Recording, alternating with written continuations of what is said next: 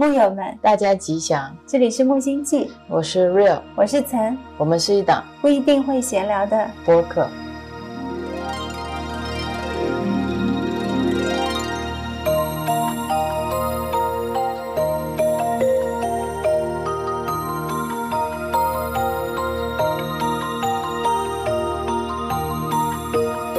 今天是。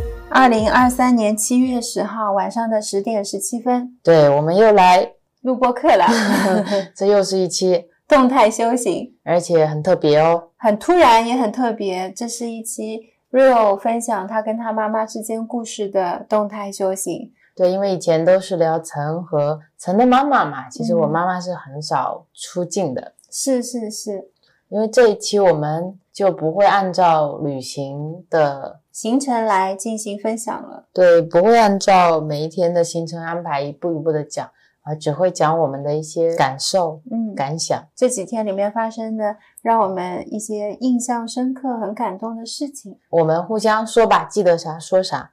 那我先说第一件，你说第一件让我觉得。很感动的是，在七月份这个孝顺月，Rio 的妈妈是突然的要到舟山来找我们，然后我的妈妈是有计划的，会在过几天到舟山来玩，会给我们在七月份能够去表达彼此之间的爱的这样的一个体验的机会。很感恩，Rio 妈妈那天来是很突然的，她是星期四的晚上发了一个语音跟 Rio 说想来舟山。当时我听到了，我就觉得太棒了，妈妈有这样的想法，要鼓励妈妈马上来。对，这也是我想说的第一个感动的事情，是因为很多时候这样的一句话或者一个瞬间、一个提议就溜过去了。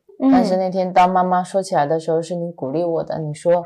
妈妈有可能现在有这样的想法，不鼓励的话，就会被一些念头和顾虑带走了。是是，因为他记挂家里，记挂爸爸，记挂芒果，记挂桃子，有各种各样零零碎碎的事事情，有可能想着想着就觉得，哦，那还是家里有一些事情要处理的，那就下次再去，下次也不知道是什么时候。是，当他有一个想法说想来舟山，其实是很难得的一件事情。对，而怎么把握这个机会，我觉得是你给我我很大的鼓励，然后也要感谢我爸爸在背后的支持。因为我爸爸说你去玩好了，我在家里工作，给你挣旅游基金，是也是一个玩笑话，但是是一个很感动我的话。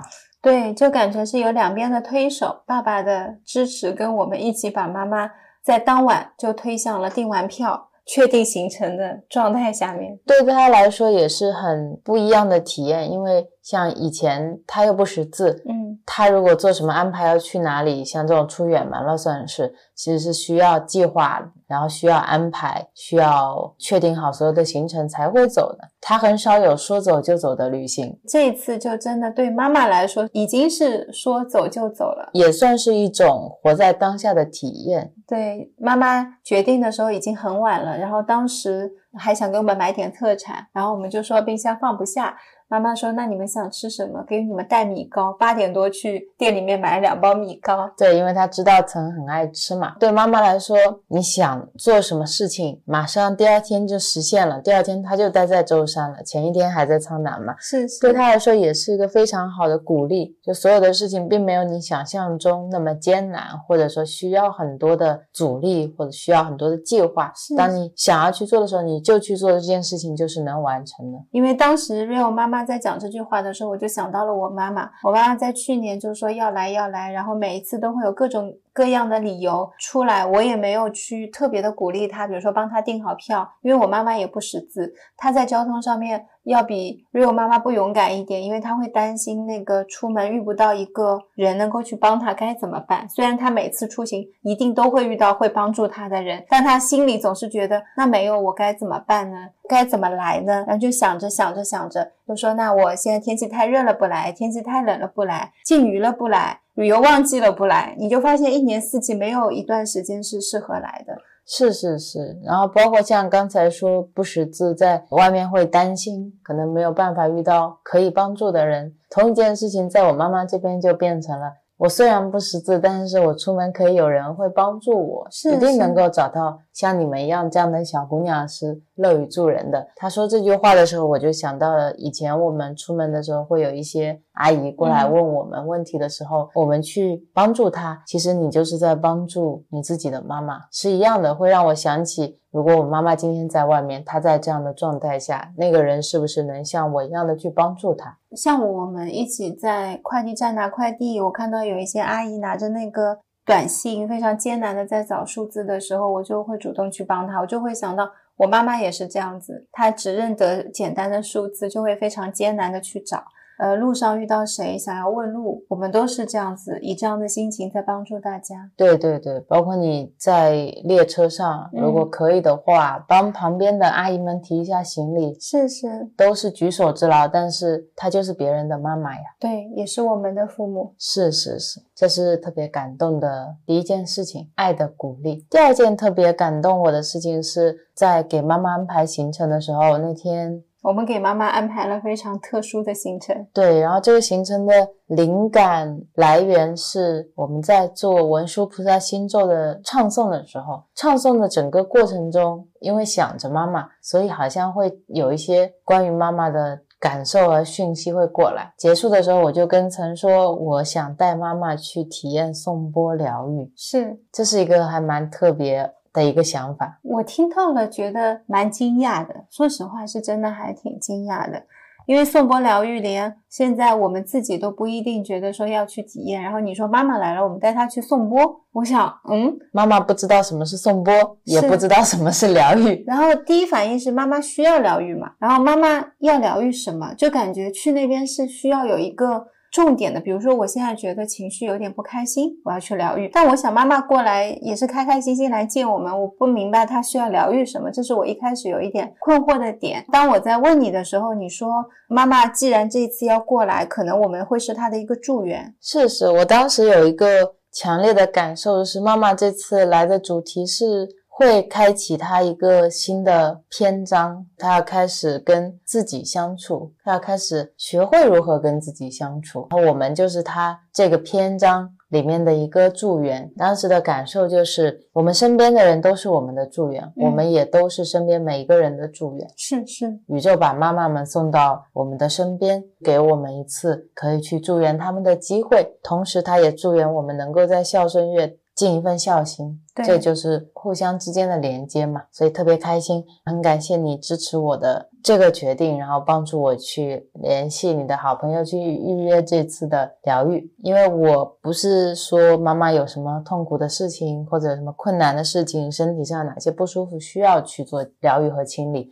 其实不管是呃心理咨询，还是说颂钵疗愈，还是说。芳香疗法，我觉得有些时候，当你去约去体验的时候，并不一定是你说这个是不是能解决我什么问题，我是不是需要在如何如何痛苦的状态下去，或者说它能不能给我带来什么？有时候是当你完全没有预期，你只是去体验这个旅程的时候，可能你能收获到不一样的感受。嗯，我的发心就是我希望我妈妈可以去体验不一样的。经历这个经历并不是纯物质层面的，不是口腹之欲，也不是买了衣服或者鞋子这些他喜欢的东西，而是能够让他体验到另一种形式的喜悦。这种喜悦来源于非物质层面的一种震动也好，一种音波也好，一种关爱也好。想让他有这样的一种体验，也算是给他自我相处这个过程当中一个很好的切入口。是是，这是我的发心，也是我的小小的私心。然后我在了解了 Rio 只是想让妈妈体验之后呢，我就去跟我另一个好朋友，之前我们在播客中也有聊过，他的工作室就有颂钵疗愈，然后他是。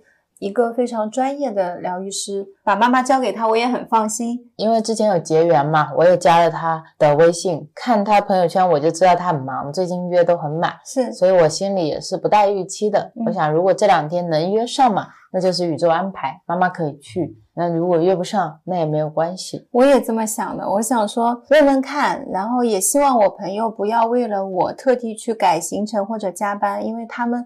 做疗愈工作，在身体层面、能量层面，我觉得还是挺辛苦的。我就跟他大概讲了一下情况。Rio 这一次是一个特别强烈的感觉，说要带妈妈去做颂钵疗愈。我们都不知道妈妈是不是需要疗愈，我们只是想让妈妈去体验一下现在颂钵疗愈是什么样的一种感觉。然后我说，妈妈可能自己对于颂钵疗愈是没有任何的概念的，也不会知道颂钵疗愈是什么。跟朋友讲完之后，朋友就特别开心的接受，他说好呀。他说：“那那天就让阿姨来体验一下。”对，因为他刚好也有一个空档的时间，是，我就觉得是非常因缘具足的一一个预约。对对对，这个因缘具足到等我跟他约完了，很快我看到他有一个朋友圈，是那天的早上他又被约掉了。对，刚好我们约的那个时间段他有空，是，然后刚好他又是你的朋友，又在舟山，又能够提供这样的疗愈，然后我妈妈又刚好过来，刚好还有这样的想法。是，就是这么的神奇和奇妙。然后更有意思的是，我根本不知道这个疗愈要多少钱。我跟瑞欧说约完了，瑞欧说那要转钱给我朋友。我说我已经转好了，他就顺口问我一下多少钱，我就笑了。对，陈霸总上线。我说你不知道多少钱哦？他说啊，他说我不知道啊。我说那也挺好的，因为当你不知道。它到底是多少钱的时候，你就不会把金钱的价格因素放到我是不是要去参加这个活动，好像拿掉了一个念头。让我的感觉是这件事情的决定它会变得更纯粹。虽然我知道，就是今天有一个钱的因素加进来，Rio 最后权衡了之后，他觉得还是要去参加，让妈妈去体验，也就会欣然接受的去。我只是觉得这个钱的因素拿掉之后，决定变得更简单，因为他不知道。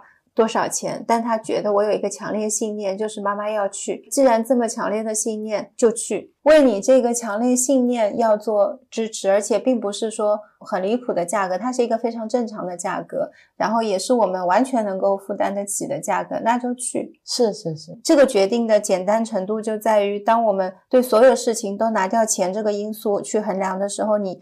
单纯从新的角度去出发，我举一个不恰当的例子，嗯，就像你今天去菜市场去买菜或者买水果，你发现不管是榴莲、西瓜、苹果、樱桃、黄桃，全部都是两块钱的时候，你去买什么水果呢？就是你真的爱吃的水果。是是，我们去买一双拖鞋，所有的拖鞋都是两块钱，它没有任何品牌的支持，不会说这双是。大牌那双是小牌，这双是义乌产的，没有的这一排你绝对能选到你最中意、你最喜欢的鞋。是是是，因为把所有的其他的因素都已经拿掉了。我很喜欢这种决定的方式，到最后再来看这个价格。我当时笑 real 是，我知道他不知道多少钱，离谱。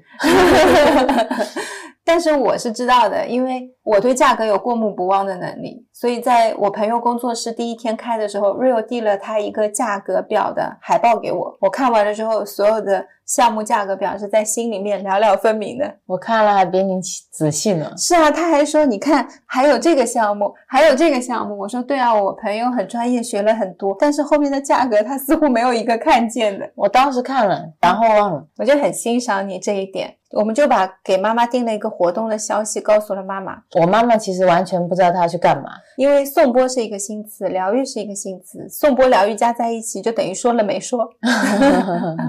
很感动的是，我妈妈并没有拒绝，是是是，我给她安排的活动。嗯，妈妈就会说好，她心里面是知道要去参加一个活动。她不知道具体会有什么，但是她没有先拒绝。到那边的时候，疗愈师朋友就会给我们泡茶，就在那边聊天。我朋友叫柳溪，柳溪就跟我说，你们到了就可以直接推门进来。然后我们就推门进去的时候，他还帮我们准备了茶。妈妈进去呢，看到哦有这么多杯茶，我们又在那边喝喝茶。一开始再熟络一下，聊聊天，然后聊聊我朋友。他可能后面几个月要出去学习啊，一些近况，妈妈就说你们聊，我在旁边听。是是是，嗯，因为有一些专业名词嘛。等我们起身准备到旁边去，等我妈妈疗愈完了来接她的时候，我妈也准备跟我们走了。是，妈妈也要起身。然后我们说你要留下，接下来就是你要在这边体验。妈妈说我要留下。然后让妈妈在那边躺下来，她很自然的就躺下了。妈妈躺下来之前最好笑的一件事情是跟 Rio 说：“那我躺下来，快给我拍照。”这一点我没想到。妈妈说：“哦，接下来是我体验，他说，那你不拍照片，我没有办法跟你爸爸解释我到底在干嘛。我想也是哦，嗯，还有一个点是。我会担心妈妈会不会紧张，因为我们俩都走了嘛，嗯嗯，只有留一个女朋友在那边。但是当我问他说你紧张吗？他说不紧张，我能感受到他是真的不紧张，嗯，发自内心的一种轻松感，好像跟你朋友也是累生累世就认识的。是是，因为进去的时候。我没有觉得，就是妈妈有一种陌生感。对对对，我们在聊着我们的话题，妈妈坐在旁边也很自然，非常的自在，真的是一进去也没有紧张感，我就觉得挺好的。而且你特别想把我妈妈带去柳溪那边，就觉得他们可能以前认识吧？对，可能就是要再结缘。是。我们就去外面等妈妈了，到楼下喝了咖啡，然后妈妈在楼上做了四十五分钟的颂钵疗愈。柳溪跟妈妈说：“你中间过程中睡着了，大概有睡了半个小时。”我妈妈说：“我没睡着啊，太可爱了。”然后柳溪就会说：“很正常。”她说：“因为很多人去做颂钵疗愈的时候都打呼了，她是听到别人打呼了，然后说在睡了，但大家就觉得没有在睡。”对我跟妈妈说。你可能是身体层面睡着了，但你的意识还比较清醒，你的意识可能进入了一个西达波的状态，能够感知到。然后我妈妈居然对这段话也没有排斥，还蛮开心的。我很感动的是结束了，然后柳溪就发微信跟我说好了，你们可以上来了，然后我们就。进去，进去了之后，柳溪有跟我们跟妈妈有一起再讲了一下，其实他在疗愈过程当中，他站在疗愈师的一些层面的体验，比如说，他说当这个波敲到他脐轮附近肠胃的位置的时候，发现反馈是怎么样的，是不是平时肠胃会有一点不太好？然后又说敲到心轮的时候，他有什么样的感觉？然后妈妈就会说柳溪非常的专业，他说他真的。好专业，说当那个波敲到他心轮位置的时候，妈妈也是有一点紧张，她感觉那个感受是强烈的。是是是，我妈非常认可，她对这个体验的接受度很高。你的朋友就是柳溪，说出我妈妈的课题是要爱自己的时候，她太为别人操心的时候，嗯，我觉得很开心是。从除了我们两个人以外，有第三个人，而且是比较专业的一个角度去再次助缘他，或者说提醒他他的人生课题嘛。如果按照我们现在流行的说法，是一个角度的补充。我们之前完全没有就这个东西跟纽西有过任何的沟通，包括妈妈的肠胃啊这些。的感觉，我那天还跟 Rio 说，我我说妈妈第一天来，我感觉妈妈平时肠胃会比较的虚弱，就问妈妈，我说你是不是会有时候会胀气啊，吃了会不会不舒服啊？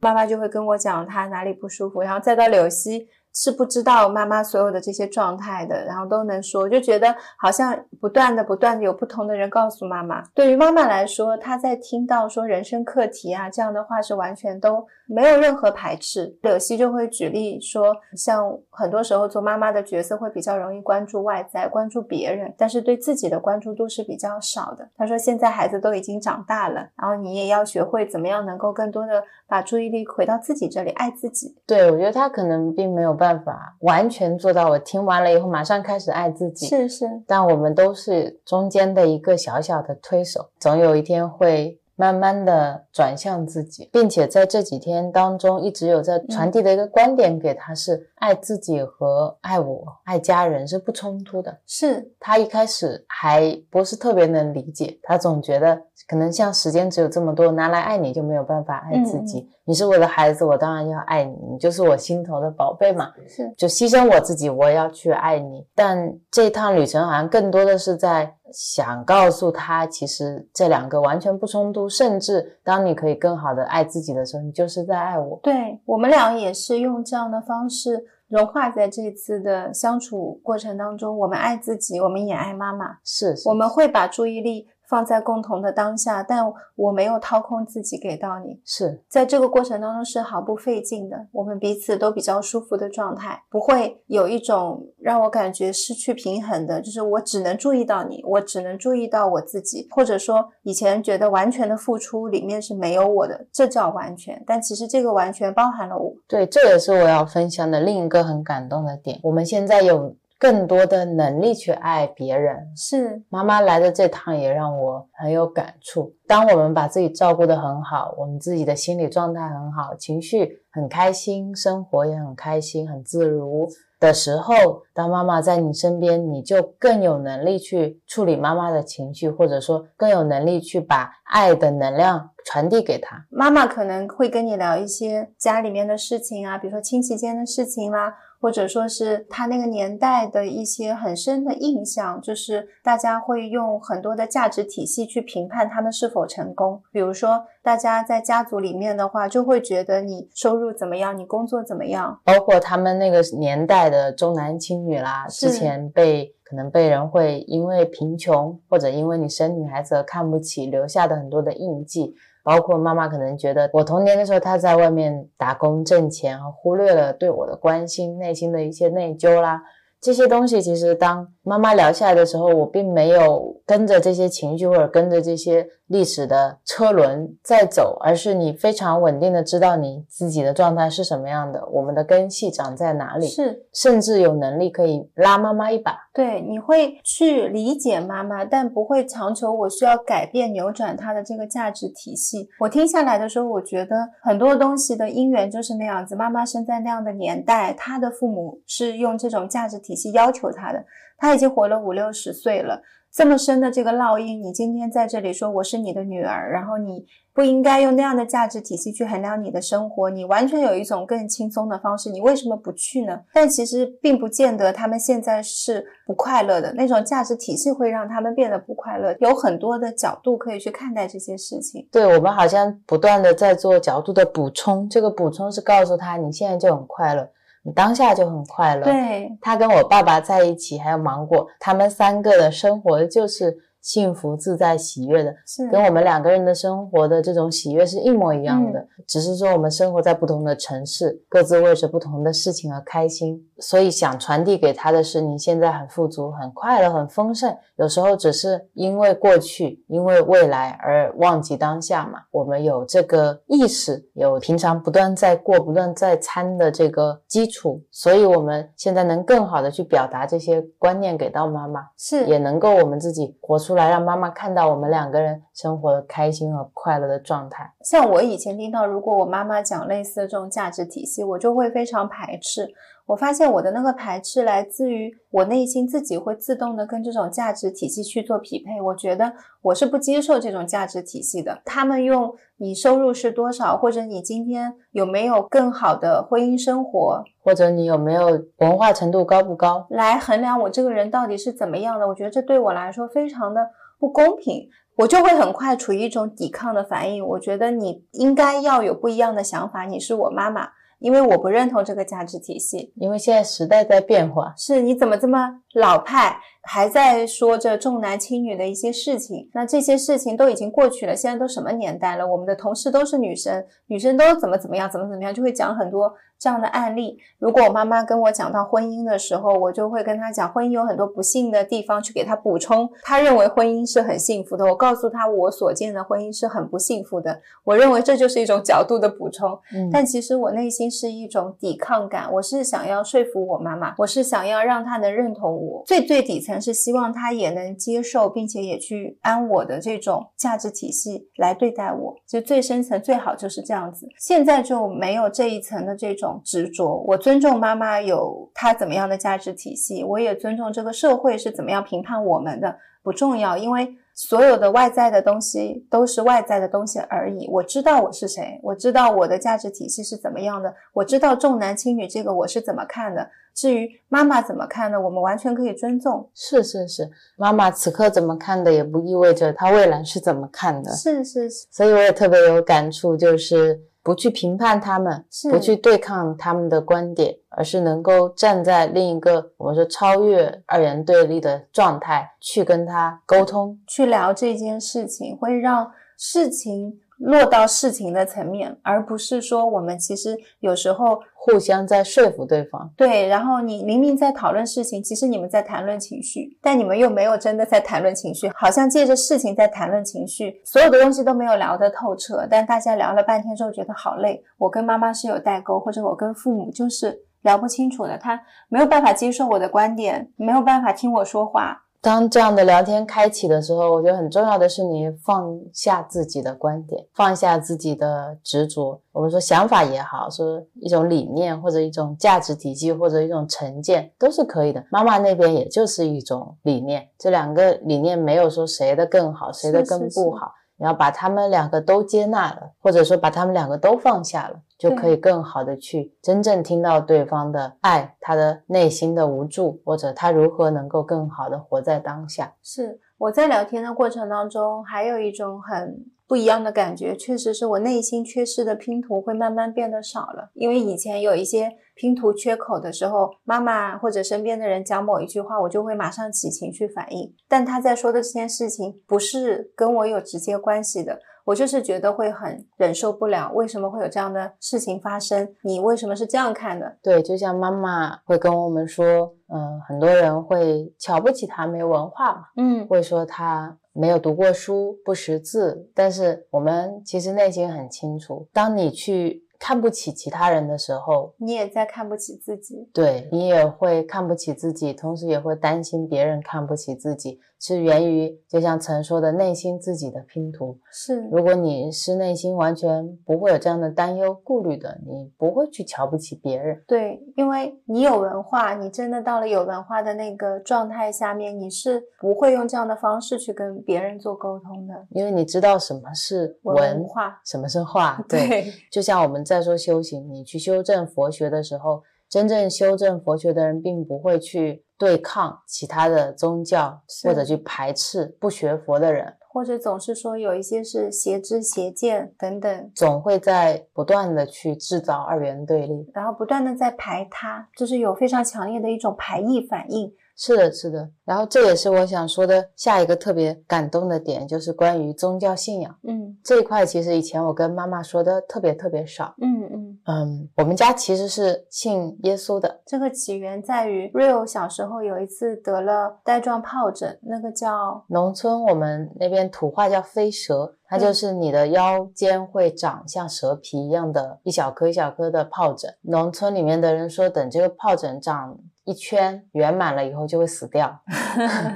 那时候，因为我妈妈在在深圳，嗯，她没有办法来到我身边。当时我是姑姑带的，然后姑姑是信佛的。她说我再不去医治的话，可能就没命了。她想去找一些法师过来。然后妈妈说我们家信主嘛，呃，其实有一些因缘信主，是因为当时我奶奶去世前，她也是没有信仰，但是。很机缘巧合的，有一些基督徒过来，在他的病床旁边给他祷告了好几个月。然后当时他离世的时候，就问他想安葬的时候是按照基督徒的方式安葬，还是按照佛教徒的方式安葬？他选择了基督徒嘛。我妈妈一开始也没有特别强烈的信仰倾向的。然后那次我因为得了这个病嘛。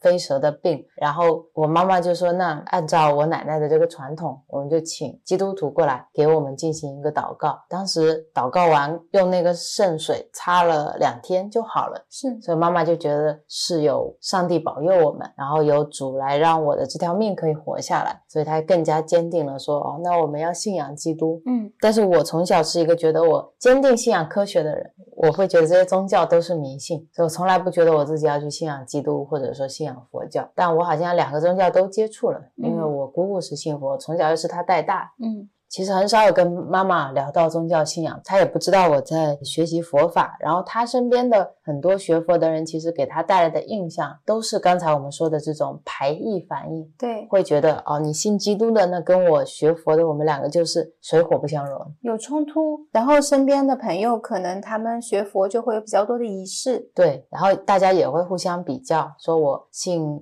主的比较好，还是你信佛的比较好。如果有一些信佛的人可能生活不太如意啦，信主的人就会说啊，那是因为你学佛，你要是来信主的话，就不会产生这样的事情啦。很多都是在比较和对立的状态下去摩擦，所以我妈妈就会觉得哦，那这些宗教信仰之间是不是有冲突？嗯嗯。但好像这一次的旅程安排也是在给他的这个思想去松一松土。是因为我朋友柳溪的话，他工作室里面其实蛮多佛教的一些元素的。对，有一些。唐卡，唐卡，然后有佛像，包括颂钵里面也有刻着佛像。是妈妈完全没有觉得我在那个环境下做不了。对，然后我订了印象普陀的票，我也知道这个演出是关于观音菩萨的，是关于佛教的，但是好像天然的我也知道他不会那么排斥。包括我们买票的时候买的莲花席，它有一个许愿灯，我也知道最后有一个环节是会有一个法师带着我们拿着这个灯去下面许愿，但我们好像有种默契，就是会觉得呃，妈妈可能是可以经历的。对，我也相信我的这种直觉。是更不可思议的事情是，我们在跟妈妈的聊天过程当中，妈妈跟我们说她遇到的一些神奇的感应的事情，包括他在前几个月有遇到有一个人去我们家的眼镜店，很莫名其妙。当时我爸爸不在，然后那个人是学佛的，然后妈妈说。他是来修眼镜，妈妈修修不好，就跟他说：“你要么等一等，等你爸爸去了之后再修。”结果他就开始跟我妈说：“你有空要不要跟我一起去听听讲经？”对，然后我妈说：“我信基督的，怎么可以去听讲经哦？”然后那个人就跟我妈妈说：“其实都是一样的。”他说：“不管你是信基督，还是说你是学佛，大家其实都是要做好事，存好心，说好话，是都是要去成为一个好人。”他说：“在这一点上，你不管什么信仰都是相通的，你可以来听经，我也可以去教堂。”然后我妈妈就对这个想法。还蛮大的震撼和冲击的，是他当时说听到了也是很惊讶的，因为其实在他身边真的很少有人是能够有这样的大爱和包容去告诉大家样样都好的。这也大概就发生在几个星期前的事情，我们就好像是这件事情的后续。然后妈妈来了这儿之后跟我们分享了这件事情，我们又告诉他说，对啊，其实佛法跟基督教本身他们都在说一件同样的事情，我们很认同这个观点，我们也是这么认为的。是，然后。妈妈就说：“但是身边可能其他的有一些人想法就是会不同，他体验到的是会不同。所以当第一次有那个要修眼镜的人跟他讲了这样的话，再到我们这里，好像是在撬动的那个过程当中，一开始他会觉得将信将疑啊，真的是这样吗？然后听我们两个非常确定的跟他讲的时候，他又会慢慢觉得。”哦，有可能是这样。跟他讲的一些学佛的人的一些故事的时候，他就会慢慢开始理解。哦，原来学佛的人并不是只有他遇到的那些非常对立的人，也有很包容，然后很大爱的人。对。然后我们跟柳溪在聊天的时候，柳溪也会说，隔壁的学正骨的那个师傅非常的有名，然后他。一会儿也要去做治疗，说他是一个修行人，做的是叫禅灸，很多这种元素都在对话里。对，我觉得妈妈接触到这些新词，她不一定马上都能听得懂，因为这是她以前生活语境里面没有的词，也是包括她看电视，因为她很多普通话都是看电视，还有。跟他的客人交流学习来的，但这些语境里面是不会有像禅、像修行这样的词，这可能是他第一次接触，他在模模糊糊的理解这个东西的概念。我并没有跟他讲修行的时候，我说定义修行是什么什么什么，只是让他自己在感受而已。来接触这些人，因为人身上的那种感觉是最真实的。不管我们说学佛是怎么样，对于妈妈来说，以前学佛的人留下这样的印象，是因为他说他学佛，他又是这样做人的。所以这就形成了学佛的人的一个固有印象，然后再到后来接触到现在最近的那个修眼镜的人，他学佛，他是这样的，就开始转。是是是，包括我妈妈说，她不想去庙里烧香，是因为她去庙里面会害怕，这也是她以前从来没有跟我说过的。嗯，然后以前我听听就过了，但是那天你问她，你说是哪种怕？对，然后妈妈就说她会看到。菩萨像的时候会感觉心跳很快，对，不仅仅是菩萨，他说去任何一个寺庙，寺庙只要到了那个寺庙里面，他就会感觉心跳加速，他以为这个等于害怕，是，但是我听到我是很开心的，我也很欣喜，我说这是一种感应，所以妈妈因为这个心跳加速，她不敢去寺庙，对，所以她从来都不经过寺庙，对，当我们说要带她去普陀山，她就会说那是不是要去到庙里？她并不是排斥说，我因为不学佛，所以我不能去庙里，而是因为她回想起那种感觉。她说她小时候去过两次寺庙，都是这个样子的，所以她不敢去了，是一种生理上的反应。但这种身体上的反应，恰恰证明了他累生累世的修行在感召着他。是我当时原话也就是差不多这样跟他说的。不知道他有没有听懂，但是他没有排斥。当我说累生累世、前世，我们最近聊天是一直会跟妈妈说前世啦、累上世啦辈子，对，还有包括说呃轮回啦这种话题，我们是一点都没有避讳的。对，包括他自己也会说，嗯他说芒果可能上辈子哦，就是跟我们家是有姻缘的，他不是用姻缘这个词，就他说他是不是嗯、呃这辈子过来是上辈子就认识，对，跟我爸爸这么像。这么像，然后跟我们家这么合，对，然后我们就会说是啊是啊，我说很多动物都是回来报恩的，对，然后他也能接受，很能接受啊，然后就会跟我分享，有一次他的脚生了病，就是脚趾头的中间好像长了什么东西，非常的痒嘛，他自己也没有怎么发现，就是觉得穿着鞋就穿在那儿。他说有一天芒果就一直用两只手扒拉他的鞋子，要他脱鞋。他还说芒果你干嘛哦？然后芒果就一直脱一直脱，他就把鞋脱掉了，把鞋脱掉就发现芒果会舔他那个不舒服的脚，舔了两天就好了。对，他说还不是舔脚趾头，而是去舔就在他伤口的那个位置，两个脚趾头中间的夹缝。缝隙对他说所有人都没有注意到这个伤口，只有芒果是特别特别感动。超级无敌感动，还说到很多芒果平时就是照顾他们的一些事情。他有时候出门去遛狗的时候，他说有一次遇到一个人无缘无故骂他，然后他当时就觉得很委屈，有想要去跟他去进行争辩的时候，芒果本来在旁边，平常闻闻这闻闻那，突然冲出来，冲到那个人面前吼他一声。对，那个人就被吓到。对对对，我感觉芒果虽然风吹草动就躲起来，但是关键时刻真的很保护他。是是是，他们一定是累生累世有一些因缘在那边。嗯，对，然后不管是在讲到芒果还是其他的事情，我感觉我妈妈是非常的敞开的。对，嗯、其实妈妈遇到过很多有感应的事情，是后来我们慢慢好几段的聊天当中，她有说到过好几件事情都是这样的。啊，比如说他给我们讲了一件很离奇的事情，是他很小的时候，他说他要去卖鱼，比如说从 A 镇买进一些鱼，单到 B 镇去卖掉，来挣点家用贴补，然后会经过一个水库，那个水库每年都会死一个人，他超级无敌害怕，而且经过的时候经常都是晚上嘛，他们山路要走很久，然后有一天晚上他路过的时候，就看到那边远远的在水库的远处的一个山上山上就有一个很大很大的红色的光球，妈妈说红色的球从山上滚下来，很大一个，然后她说滚滚滚滚滚，一直往山下滚。我妈就想说死定了，结果它滚到那个水库旁边的一个坟墓上面就消失了。她说她那个经历到现在都记得。因为当时心里太害怕了，他说他想起来都很害怕，而且我们那天晚上聊这个话题的时候已经是十一二点了，对我妈那天很敞开的聊了很多我从来没听过的一些奇闻，奇异的事情，然后还包括说，也是她在卖鱼期间，也有别人跟她说，路过那个水库的时候，看见水库里面有一筐黄金一样的鱼，金灿灿的，然后妈妈就会跟我们分享这些还蛮有去的，经历，才知道，其实，在上一辈人他们经历的这些感应的事情或者灵异的事情，并不比我们少。嗯，我觉得话题的推进，妈妈愿意分享，是因为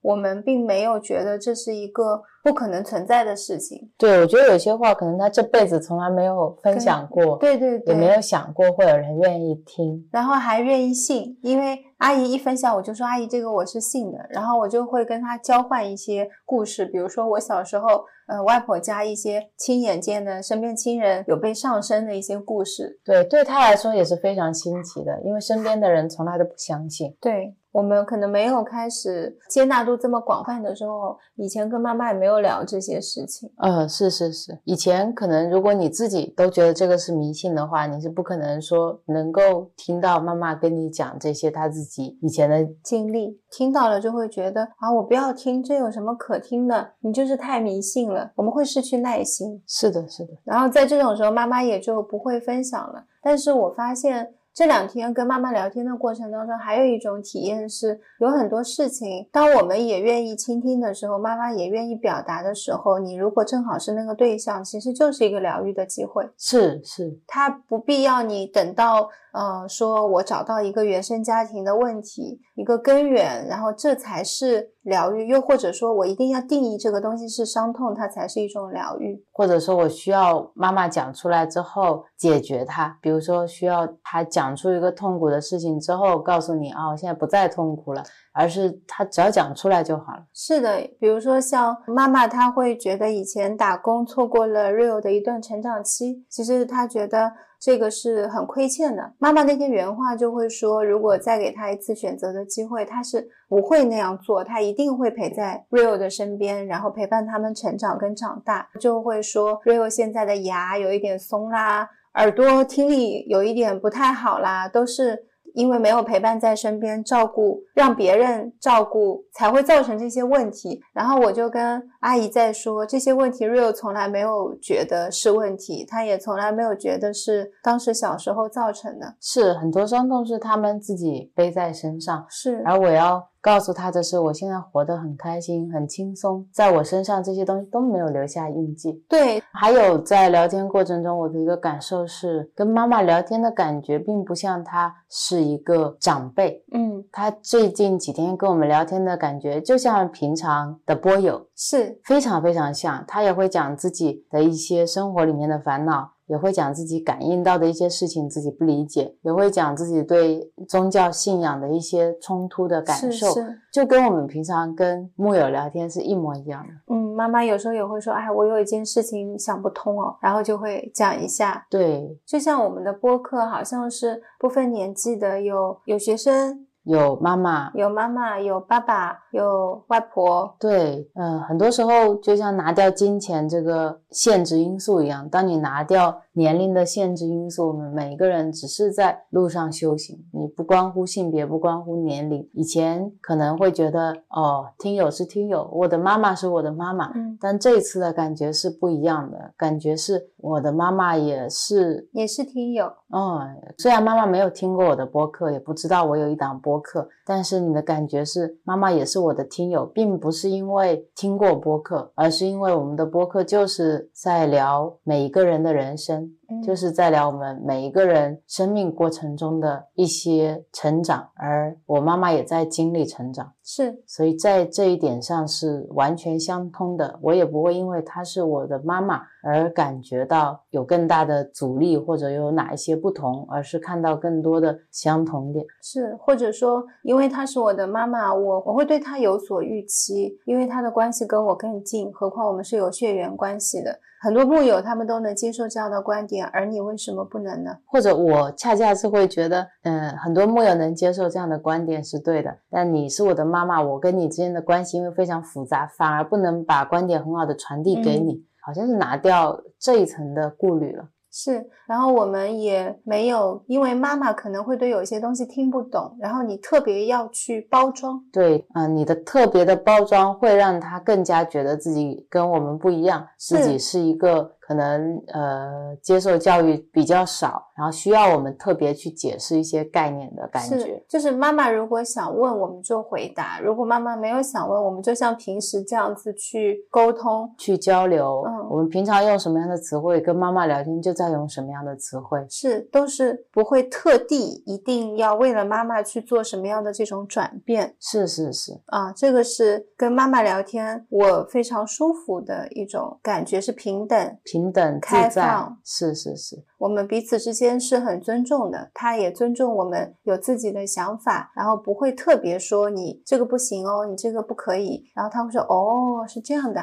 对对对，他的这份包容让我特别特别感动，对，这是跟妈妈聊天带来的很多的感触，对，还有一个我很感动的地方是妈妈拍照，嗯，对，这个我也特别特别感动，我记得这个拍照第一次印象很深刻的事情发生在去柳溪疗愈。室之前我们在旁边的一个商场，它有一个很大的壁画，当时呢就很适合合照。对我看到前面有一些阿姨们在那边拍照片，我就跟妈妈说：“哎，我们也去拍一下吧。”妈妈没有拒绝。你当时的这个提议，我是第一层感动，就是你也不是一个很喜欢拍照的人，然后平时路过我们一般拍拍景啊什么的倒是比较多，但你说主动提出去合照，我也觉得是打动我的第一点。对，因为我我其实有个印象是，当年我在杭州的时候，我妈妈有一次去杭州找我，我们在西湖边玩。跟妈妈拍了一张合照，我妈妈就会说自己很不上镜，嗯，非常的不自信。是，然后 Rio 提出来的时候，妈妈就会说啊，拍合照就是妈妈很少拍，我也很少发朋友圈是有我自己形象的这样的照片，不是很少，是没有过。对，然后妈妈会说她不好看，然后说自己丑，形象不好，不上照。听到妈妈的这些顾虑，我内心很坚定的是这张照片要拍。是，然后我说我们用美颜相机，我的手机是没有美颜相机的，Real 也没有。对我很感动的是，当我妈妈说有美颜相机吗？曾一边满口答应我妈妈说我有啊，然后我看见她在 App Store 刚刚在下。是啊，我就希望这个美颜相机快点下好，因为我们在等前面那一组人拍完，拍完了之后就轮到我们要去拍了。然后我就一直在想，快点快点下完了，我就马上可以打开用。也是第一次用，是妆容什么我都不知道什么合适，随便选了一个，我看了一下，能拍的白白就好，因为我知道妈妈喜欢自己白一点。嗯，然后像我妈妈喜欢能上点口红什么的，我就按照我妈妈的那种美颜标准设置了一下，尝试着给 Rio 跟他妈妈拍了第一张。对，然后我妈妈说，她之前出去玩唯一一次。合照是有一个旅行团的另一个人鼓励他，嗯，说我们拍照又不是为了好看，他就是为了要旅游纪念一下。真的是他很多很多次出去玩唯一一次合照，但也没有发在朋友圈。对，然后这一次我拍了第一张，我就给阿姨看，然后阿姨就很满意，阿姨说哇，拍的好好看，好白。其实跟我一点关系都没有，实名感谢美颜相机，跟你很有关系，是你的这个角度。嗯，然后。其实美颜相机会有一点上妆，我也还感动的另一件事情呢是因为我完全沉浸在妈妈的喜悦当中，她是看不见今天自己抹了点口红，又把眼睛修大一点，或者皮肤磨了一下皮，完全不在意。是，而且中间我在试效果，有一次试效果的时候。把 Rio 的一张照片 P 成那种妆超浓的，Rio 就还跟他妈妈说：“你看多搞笑。”是是是，然后我很开心，妈妈愿意拍，而且她在那边拍了很多张。嗯，这种转化就在于真的做了，发现拍出来的照片是可以好看的，然后再接下来妈妈就开始主动要求拍照，比如说到了这儿说：“哎，你们给我拍照片，然后我给你们拍照片。”对对，这是一个非常大的转变。就在那一天，可能拍了两三张照片之后，立刻的转化。对，然后我们鼓励他去发朋友圈，是发了朋友圈，就有很多很多朋友来点赞。他当时发的时候很忐忑，他当时说有一些人就会问我说：“你发朋友圈怎么从来不发自己的照片？”嗯，然后我也跟他说，其实有很多的叔叔阿姨们，很多很多年其实没有见到你了，也不是经常能见面的，是在朋友圈看到你，他们也会觉得特别开心，特别亲切。我说发一下嘛，然后妈妈就发了，发完之后就很多人给他点赞，也形成了一种反向的鼓励。是发现哦，发自拍不是一件特别恐怖的事情，并没有人会在下面说你这么丑。还发自拍，对对对，所以也是增强了他的信心。是，然后他是我跟他出去玩，从小到大第一次，他这么多次的主动说我们一起来拍人像照片。对，这个我真的要特别特别感谢你，谢谢你感谢我，我的美颜相机。话说了一半，我也很开心。因为我觉得以前觉得拍照是一件很有负担的事情，跟妈妈他们一起出去，我也不爱拍照，觉得有什么可拍的呢？然后发朋友圈干嘛呢？对，然后也会觉得你拍照特别刻意，是要去摆各种各样的 pose。相机一拿起来，我就觉得我摆什么 pose，我只会比耶，就会忘记掉其实当下你是跟妈妈相处在一起的，你们一起合影的那一份喜悦。对，或者说当你修行了以后，你跟妈妈说，你要活在当下，不要整天拿手机拍照，你要自己去感受这些东西，把手机放下。但其实对于妈妈来说，她难得有一次旅行体验，她想要有一个值得回忆和留念的东西，那就是以后在他手机里面的照片。是啊，我妈妈拍完之后，她很。开心，她还说我要用微信收藏，把它收藏起来，这样万一手机坏掉了，我还能够登上新的微信，就可以看到，你可以感受到他对这些回忆的一些珍视，对，特别特别感动。包括我们去印象普陀的时候，看到一大片的向日葵田，然后妈妈就会主动跑进去。是妈妈迟疑了一下，最后还是往里走了。我跟 Real 停留在那里呢，是因为那是农田。感觉会有虫子啦，会有蚊子啦。对啊，进去那条道旁边就有一坨屎，我还拼命说你们不要踩屎。然后路上的蚂蚁都是外面好几倍大，我就很担心进去万一有什么蜱虫啦咬到了。对对对。然后结果我妈妈进去了，进去了以后我们就跟着进去去给她拍照片。是因为妈妈一进去就是像仙女进入了呃向日葵田地，这个我一点都不夸张，因为她走进去的时候马上飞起来了白色的蝴蝶很。很多只，还有蜻蜓，然后妈妈很开心，她说她也进去就感受到了蜻蜓和蝴蝶在身边，然后曾冲进去给妈妈拍照片的时候就说哇，妈妈好像仙女一样，我妈妈内心真的很开心。是我还给妈妈拍了视频，因为那个蝴蝶一会儿会走掉，我也给她拍了视频，然后我们一起进向日葵田地去拍照片，出来的时候，我妈妈也说了一句话，我特别开心，她说还好我进来了。感受到了这些蜻蜓和蝴蝶，如果没有我进来，你们可能就会错过这个向日葵田。是我们只会在外面看一下，说哦，我没有见过这么多朵向日葵，就不会想到走到里面去。对，因为我们总是会担心虫子啦、细菌啦。但妈妈那句话，其实我能感受到她给自己的鼓励。是是是，这样她也会更加愿意去尝试，说带年轻人去到不一样的地方，而不是每次都是我们带他去不一样的地方。对，所以在这个过程当中，都是彼此带一下的，对，互相助援嘛，是特别特别开心。嗯，然后还有特别感动的事情是什么呢？就是我们去看了印象普陀。是的，这是我们两个人以前不一定会做的项目，感觉这是游客安排的一个旅行项目。对啊，我在杭州那么多年，没有去看过印象西湖，没有去看过宋城千古情，因为我觉得这种大型演出有什么好看的？张艺谋导演呢，也不是我以前说多喜欢的导演。对，安排这个演出是因为发现我妈妈其实。不是特别能走的人，嗯，比如说带她出去出门海边走一圈，她可能就累了，所以觉得带她去普陀山，一呢，因为有自己的一些信仰，她不会特别想要去庙里烧香，然后带她去走一圈山路的话，又会晒又会累嘛，我也怕她辛苦。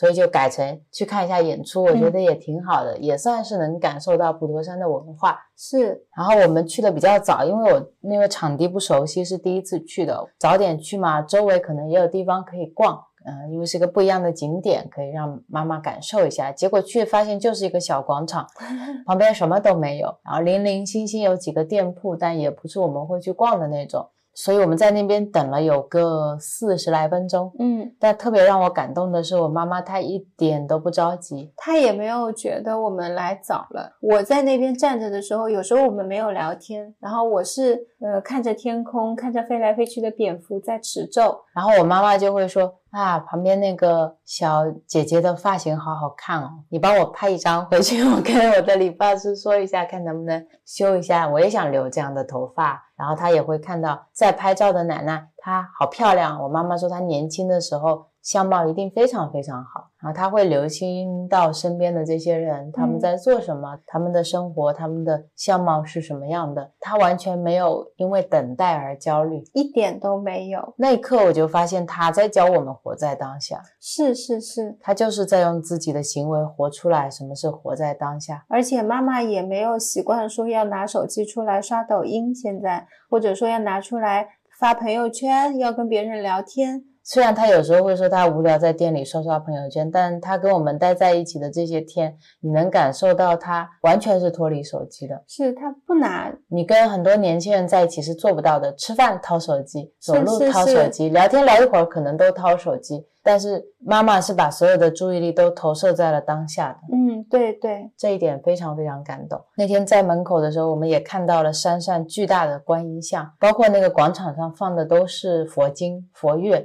但是我妈妈也没有抵触，对，妈妈完全没有抵触。这一点呢，可能也跟之前去店里那个修眼镜的师兄，包括我们这几天跟妈妈的分享，可能也有关系。嗯，包括他自己内心本来就是很敞开的。是，我觉得妈妈是佛缘很深的，因为她真的一直这些年的经历都在修忍辱。对我妈妈从小到大。就是在学习忍辱跟布施。嗯不管别人如何的欺负她，或者瞧不起她、看不起她，她都很努力，从来不会去争辩或者埋怨或者恨。是然后另一边，她自己在努力的时候，她即使自己再穷苦，她也会去布施，去帮助别人。是我觉得这两点他修的非常非常的好。嗯嗯，他没有是一个佛教徒，他没有修行，甚至他现在觉得自己是一个基督徒，但是他所有的经历，你用佛家的体系去说，他就是修忍辱、修布施，对而且是非常精进的那种，所以内心我也特别替他感到欢喜。嗯然后那天我们检完票进场的时候，你就看到妈妈拍照已经很自然了。是的，我说那边有一个文字的灯写的越来越好，阿姨你去拍一下，阿姨就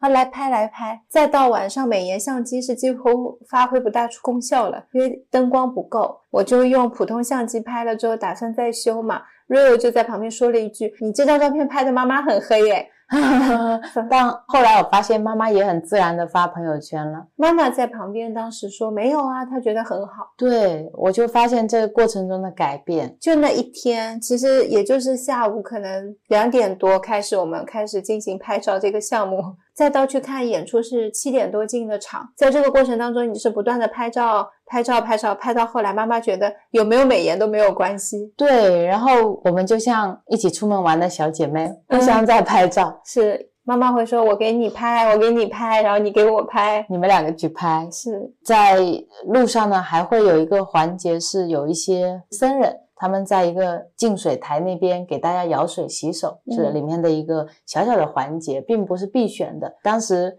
我就提议妈妈去洗一下，妈妈也没有觉得是有僧人给我舀水洗手是不好的一种感觉。或者说是侵犯了什么信仰，她很自然的就去了。我当时还怕她会觉得内心有一些顾虑，还特地喊你一起去。嗯，但我发现她完全没有，是妈妈真的过来拍，过来拍，我要洗手了。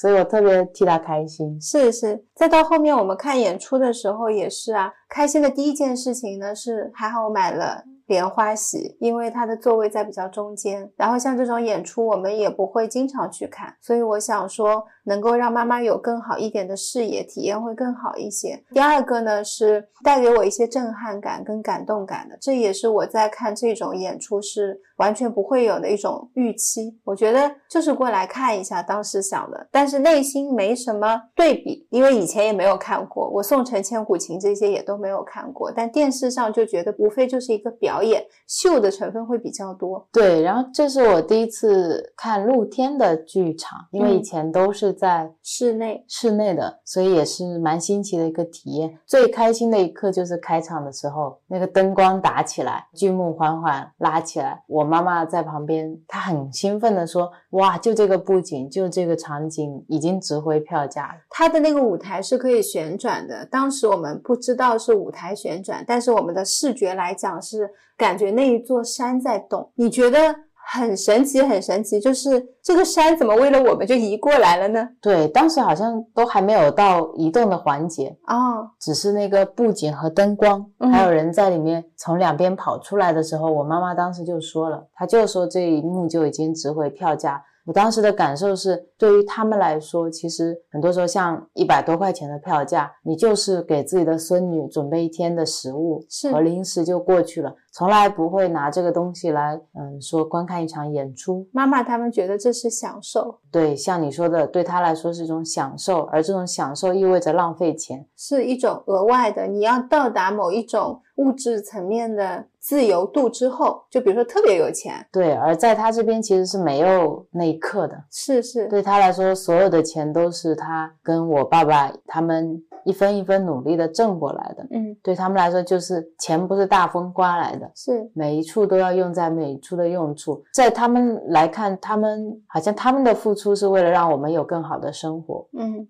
而那一刻，我会觉得很开心，是他能够有机会去体验他所谓的享受吧。在这一刻，至少他放下了我浪费钱，或者我们票贵不贵，或者我们今天来到这边远不远之类的所有的顾虑，而是当时说哇这个好看，我就很开心。对，然后我们三个人在看演出的过程当中是完全沉浸在演出中的，没有什么交流。对对对，三个人各自管各自的，然后能感受到我妈妈。内心是震撼的，他一直跟我说，这是他除了有一次出去玩的时候，有别人带他去看了一个三 D 不知道四 D 的一个环绕的演出，演出就是类似你戴上 VR 眼镜，然后让你去环游世界，就是类似这样的一个体验。他说那一次的体验让对他来说是一个人生非常非常印象深刻的体验。我怎么就在一个椅子上，我就去到了上海，去到了北京，去到了呃苏州，去到很多不一样的地方。他说他都没有办。办法跟我爸爸解释那是一个什么样的体验。他说这是他人生中第二次有这样的感觉，只是这这一次是山水。嗯，然后我当时特别特别感动。是你人生中有印象的体验，而且是唯二的两次。对他们来说是一辈子刻骨铭心的经历，对我们来说可能就是一场演出。嗯，它跟其他的演出也没有太大区别，以后可能还会有更有意思的演出。但是对于妈妈来说，这是一个她这辈子能想出来的几场演出中的一个，我就觉得也是很惭愧。当时就觉得自己能够陪伴她，或者说能够给到她的体验还是太少太少了。以前的自己更多的还是想着照顾自己，给自己挣钱。你说你想关心妈妈，但是好像总是在忙碌在工作当中。假期嘛？好像也是攒起来自己出去走走看看，而没有说真正的能够放下自己去看见妈妈、看见爸爸，去带他们，去鼓励他们，去用心感受他们的生活。是，所以那一刻我也是真正感觉到修行给我自己带来的改变，是我有更多的能力去支持他们。是能够更多的学会放下自己去看见他们，是这种转变是在上一次我跟 Rio 一起去苍南，然后当时我们回家的时候也有这种感觉。Rio 说以前回家更多的其实你人已经到家了，你说我回来看看爸爸妈妈，但是你一直在玩手机，一直在用电脑，一直在看剧，在跟朋友聊天，而不是把心思花在爸爸妈妈身上。然后大家一起吃一顿饭的时候坐下来，你可能还是手上。在拿着手机，或者呃稍微大家聊一下，你就会觉得有一些观点不是很合，你情绪就会上来，你就觉得不太愉快。对啊，但是反观爸爸妈妈来看我们的时候，他们从来不会拿起手机，是，而是把百分百的注意力都给到我们。对，他在跟你说话的时候，他是会好好的看着你的，他会把所有的注意力、关注度都投入在现在我们要聊的这个话题里，而以前的我们可能并不会。但是我们结束了这次谈话之后，我们会觉得。嗯，这个聊天不愉快，我要跟朋友去玩，然后你就会想说，啊，回来是回来了，家里少吃一顿是一顿。对，但这次给我很深刻的体验就是，妈妈就是我的朋友，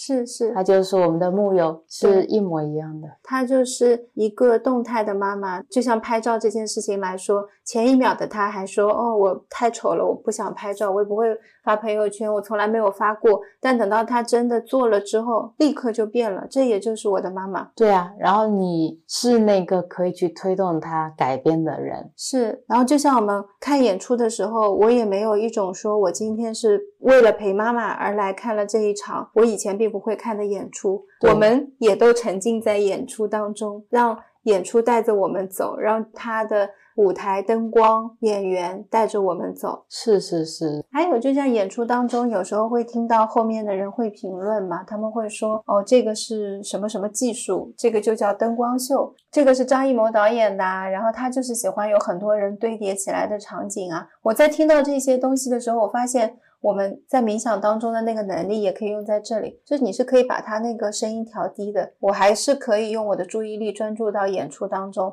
我理解他的这种状态，因为我们以前也会，好像当有一个东西出来的时候，我没有办法匹配上我的一个概念、一个认知，我是很难受的。是的，是的。然后我就必须要说，呃，张艺谋他就是这样的一种风格，所以我现在看到了这么多的人，他用手电筒在那边打出这样的灯光，而不是用一个机器在打，像是一定要把这些所有的现象去做一个解释。但是现在的我们看就是看了，哦，发现说原来这个灯不是机器是人，那就是人。那就好好看，说当下他是怎么样去表演的，用这种方式去尊敬这些演员。是的，然后像我妈妈，她全程就不会去评价。对对对，她非常认真的在观赏，是，这也是给我很好的学习。对他也没有任何的疑惑，就是中间如果有一些东西不懂，他也不会马上要问，然后他就会让这些东西正常的流过。是是是，然后包括最后我们要去放花灯的一个环节，是由法师带领的。我妈妈也没有抗拒，我们上舞台拿了花灯，他就跟我们一起去。法师在放花灯之前还有一段祈愿文，我我有在跟着法师念，但是妈妈就没有念，就很自在。妈妈似乎知道他。在什么状态下面怎么样是比较舒服的，他就会保持那个状态。是是是，然后我们也不会说哦，这个时候法师都在带领了，你要念哦。然后我们就彼此有一种没有沟通过的默契。是的，是的，很开心。这个事情结尾还有一个让我特别感动的事情是，当时我们去放灯的时候，路上就遇到了一个小姑娘。对，然后那个小姑娘手上灯是灭的，我们所有人都是亮的。然后我就很好奇，看了一眼，发现她的蜡烛掉了，已经。她有一。个莲花的底座，然后上面放着一个电子蜡烛，那个电子蜡烛不是一体的，所以如果拿着拿着，有可能会脱开来就掉到地上了。对，然后当时曾就做了一件让我特别感动的事，我第一反应是拿下了我自己的会亮的电子蜡烛，想安在她的莲花灯上。哎，后来发现不是很好安，因为稍微也有点黑。对，然后他妈妈在后面说：“哎呀，没关系的，我们有，我们有。”是，但是我看到小朋友拿着那个莲花灯的时候。心情是有一点失落的。下一刻我就发现我好傻，我可以直接把那个灯整一朵换一下就好了。是是是，然后到后面你就发现妈妈也没有再拒绝了，就是其实妈妈也是希望自己的小朋友能够点到一盏亮的灯。是，我就想到我小时候走路走路不小心那个蜡烛掉掉了之后，妈妈就会安慰我，跟我说没关系啦，灯亮了也是亮了，不亮也是不亮，刚才也是亮过的。对，但是小朋友的内心总是会希望。哎呀，要是它能亮就好了。但是对于我们来说，其实无所谓，因为新灯就是亮的。是对我来说，我真的当当时觉得我有没有这盏莲花灯都不要紧。今天有一个人说要多一盏，就把这个愿望送给他。是是，然后我就去跟妈妈说，我说，哎呀，好羡慕曾啊！我说他有一个小姑娘没有灯，然后他就把自己的灯给到他了。我说好羡慕他，有人可以去帮忙。你也不知道你的这些行为跟话语给了妈妈怎么样的鼓励。对，因为在今天我妈妈要离开的时候，她在候车厅。我们那个时候送完妈妈已经回来了，我就接到妈妈的语音，妈妈超开心的跟我说：“你知道吗？我刚才做了一件好人好事。”嗯，她用很骄傲的语气跟我说：“她说我刚才在候车厅的时候，就看到旁边落了一个电脑，因为候车厅没什么人嘛，然后她就推测可能是前面三个男孩子的。”他说他拼命跑去那个登车口去把电脑还给他们。他说那三个男孩子感动的不得了。妈妈当时讲出这段话的时候是很骄傲的。我就跟妈妈说哇，好了不起！我说你这好人好事是要送锦旗的。我说好羡慕你在车站就有人可以帮。当你这样的方式在跟他交流的时候，他也开始认可去帮助别人，对，是一件值得骄傲的事情。是是是，因为放在以前，可能他会觉得这挺正。这是理所当然的。有些身边的人会说你好傻哦，这个有什么好帮的？电脑拿到自己用不好吗？拿去卖钱啊之类的。你因为做好事会得到非议，会得到质疑，或者没有这些非议质疑，也不会有人去鼓励你。但当他跟我们在一起，可能短短这两天，我们会一直说哇，做好事好棒啊，好棒啊，是是，好开心，有机会可以帮到别人的时候，他好像也开始接受这是一件欢喜的事情。对，然后肉就会不断的跟我说，真的非常。常羡慕你有灯可以送给那个小朋友，然后就像他今天早上跟妈妈说，我很羡慕你，你可以去做好事。其实那一种羡慕在传达的是一个欢喜，就是一种非常快乐的心情，就是一种随喜赞叹的表达形式。是，然后让妈妈觉得哇，真的好欢喜，然后以至于说迫不及待的马上分享给你。对，所以我能看到，每当我们表达出来了，妈妈接收到了，她就转变了，这好像。是一个非常加速的过程。我以前以为这样的转变可能我们只是助缘中的一步，就像上一期我们聊到的，我们可能是那百分之九十九当中的百分之十，但妈妈好像是直接就转变，妈妈是已经推满到百分之九十过来 或者说我们因为是她最亲近的人，是是，然后我们的话给她的力量是更大的。更大，然后我们有过出来，真的，这让我体验特别深刻的是，你说出来的力量永远没有你做出来跟过出来那么的强大。是是，如果我今天跟妈妈说你要做善事，我们要做善事，我们要去帮助别人，但是你眼里出门的时候没有别人，对啊，然后你眼里也没有妈妈，那怎么样叫做好事？在妈妈这里停留的是一个概念，在我们心里停留的也是一个概念。这个做好人、做好事，或者说。呃，我要去修行，我要去学习佛法、佛学，对我来说永远是分割的，永远没有办法让妈妈体验到学佛的人是什么样的感觉。对，我觉得如果能够让妈妈跟我们长期的待在一起，甚至这几天就够了。她知道我现在生活的状态，开心快乐，也知道我我在帮助别人的同时，我并没有说委屈自己。是是，她能感受到我的力量。等她感受到这些之后，如果有一天我跟她说啊，我在学佛，她也会说啊，学。佛挺好，对对，就是这种感觉。我也不会去惧怕，我今天要跟妈妈坦白说啊，我现在在学佛，因为我很有信心，我会知道妈妈她都不会排斥你在学习佛法，因为你因为你活出来的那个样子，就是她希望你活出来的样子。是，不管今天是读大学，他们说你要去考博士、考研，你学了心理学，或者你今天只是在工作，你是一个非常普通的人，所有的事情也只是我们人生当中的一种助缘而已。是是，所以真的非常感谢妈妈带给我们的这一份欢喜跟感动。是，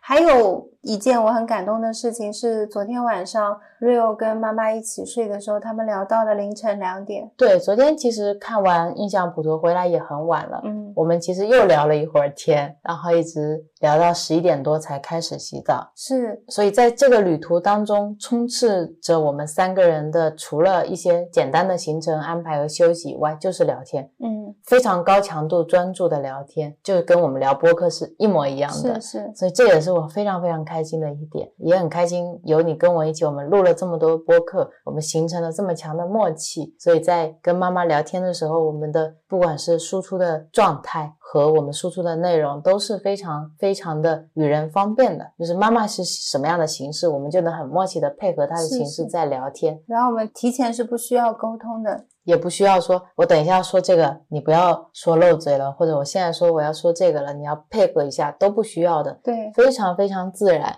呃，等我们到床上的时候，我以为我很快要睡了，结果很意外的是，我跟妈妈不知道怎么的又聊起天，一聊又聊了两个小时。但这两个小时带出来的是这几天完全没有的东西。嗯，我跟妈妈聊了很多之前点到的，但没有深入聊的，甚至是关于 Chat GPT 的。对，可能不是用英文的这个形式在聊，但我在告诉他未来的科技发展是什么样的，我现在理解的世界是什么样的，趋势是什么样的，我们到底在做一些什么。我没有跟他说。说我在录一档播客，或者我现在在创业，一直没跟我妈妈说。但是我会告诉她，我们在尝试创业，我们在做一些东西。然后有很多人都很喜欢我们两个人，有给我们很好的反馈，有在用我们的产品。因为妈妈也有在用产品，所以她知道这是一个好的产品，她也很开心。这个产品得到了更多人的认可。我说我们尝试做一些生意，并且我们也在尝试传达我们觉得怎么样是更好的生活理念。我没有在赚快钱，我也没有在谋暴利。我说我在做我觉得很好的事情，同时能养活我自己。是当时传达这些的时候，我妈妈听了，她是真正的放心了。嗯，她知道我有我我有在想我怎么样可以养活自己，他就特别开心。那天晚上，他也觉得我能够跟他去，呃，像是 catch up 我自己内心或者我现在生活的一些节奏和状态，他也觉得很开心吧。是。然后这个故事呢，就延续到今天早上。呃，妈妈是早上七点多就醒了，我是八点多醒的。我预期呢，我醒了可能见不着妈妈，又去买菜了。后来我发现我醒了之后，妈妈在，因为客厅有动静，然后 Real 睡的那个房间让妈妈没有办法打扫卫生，因为拖把我放在阳台，妈妈怕吵到 Real 之后呢，就不搞卫生了，坐在我们客厅里面看着外面。我出来的时候，我就问妈妈，我说：“阿姨，我们要不要去买菜？”阿姨说：“我我要去买菜，你就不用去了吧，我走过去就好了。”我说：“不用啊，我电动车带你去，我带你去，这样就很快可以回来。”啊，阿姨说好，她很开心。然后我早上就去穿了防晒服，阿姨更开心。阿姨怕我晒黑。出门的时候我就问阿姨，我说你是不是想去买虾？阿姨说你怎么知道？你好像我肚子里的蛔虫。是。然后呢，我在电动车带妈妈的时候，妈妈就跟我说，她说，嗯，晨晨哦，你知道吗？我好开心。昨天我跟嗯文文一起聊到半夜两点多。她说我早上虽然很早醒，但我精神很好，很快乐。她说我们昨天聊了好多好多。昨天晚上终于放心了。他说：“知道你们现在的想法是怎么样的？因为阿姨在来之前会担心我跟 Rio 两个人在舟山这个小小的城市会不会消息很闭塞。对他担心我们年轻人就开始养生啊，会不注意身体，会陷入某一些偏执、钻牛角尖的状态。然后因为待在舟山，交通也不发达，联系的朋友也不多，又不在大城市，国际形势啊这些东西也都不了解。”然后两个人可能。圈子很小，对两个人会把自己越活越小，越活越窄，他会有这样的担心，然后我们不自知，所以我爸爸就跟我妈妈商量说，你要不要多待一阵子，鼓励鼓励他们多走出去。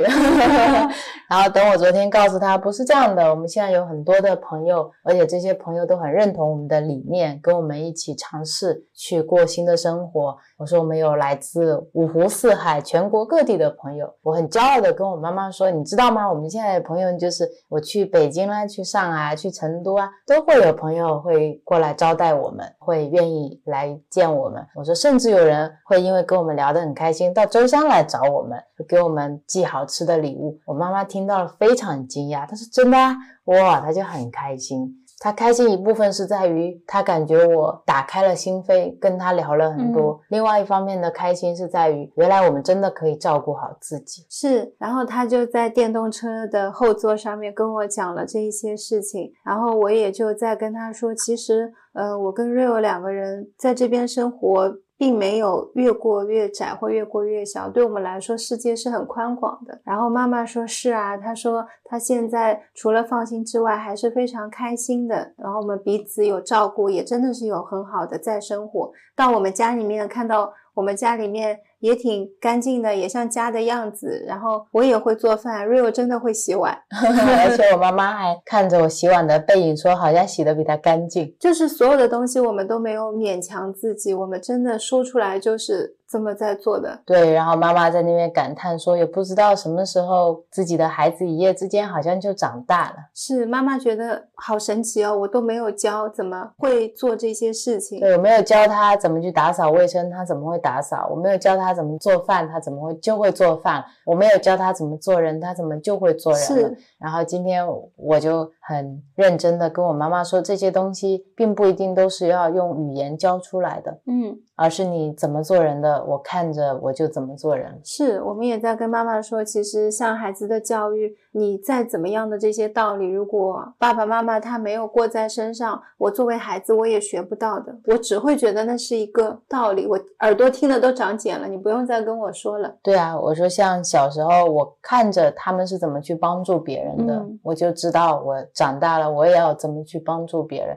小时候我看到他们是怎么勤奋刻苦的在。赚钱养家的，我就知道这些钱都是来之不易的，我们是要好好珍惜的。所有的东西都是言传身教，身教，身教这一部分是很重要的。是，然后妈妈好像也能够理解到我的意思，是，然后也可以借这个契机告诉他，他要好好活，他好好照顾好自己，他要学会心口合一的表达。这样的话，这些能量也会传递到我这里。是，啊，妈妈。会对于我们两个人的性格，原来会觉得大家都不计较。像 Real 是一个特别谦让的人，妈妈就会觉得老实人会吃亏。是我妈妈也是这么觉得的，觉得我在工作单位里面一定是那个会吃亏而且不说的人，然后就会很容易受欺负，会容易得不到最好的资源。那我今天就跟妈妈说，其实不是的。我们有时候觉得我不计较，是在于因为这个东西我拿到了，我也没有像别人一样那么的快乐或者喜悦。我觉得这个不计较是在于你有能力做出所有的选择，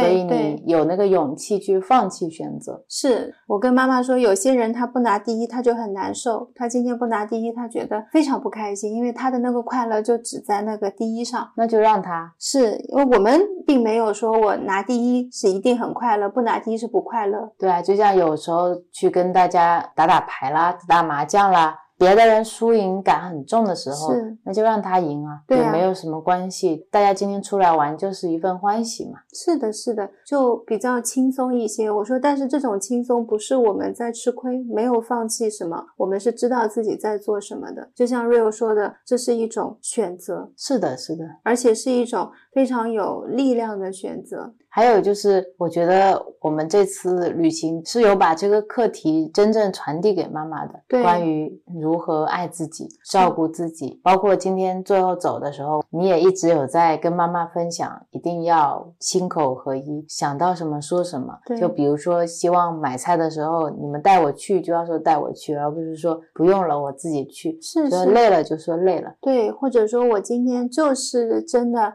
不想要去做这件事情，就不要做，不要为了谁而做。或者是因为一个亲戚，他今天说我文化程度不高，我听了这句话，我心里是很难受的，觉得他为什么这么说我？你就问他。对，然后包括如果说我今天给我妈妈买了一个比较贵的礼物，当你觉得这是一份心意，这是我表达的爱的时候，你就说我接收到这份爱了，而不要说你又乱花钱。是，然后我也会用昨天晚上在印象普陀看到的一句话，反复提醒妈妈。那句话我妈妈其实也特别认同。昨天。晚上看完回来，我就跟她重新再点了一下这句话，就是当你用美丽的眼睛看世界的时候，世界就是美丽的。是我妈妈很认同，特别认同。然后我就会一直用这句话在时刻放到生活里面去，让她知道很多事情本身就是事情本身，它没有变，变的永远是我们用什么眼睛在看待这件事情。对，包括。过程当中分享的很多事情，我们也只是会提供不同的角度，并不会评判说前一个角度是不好的，你应该要有这样的角度去看，而是我们说。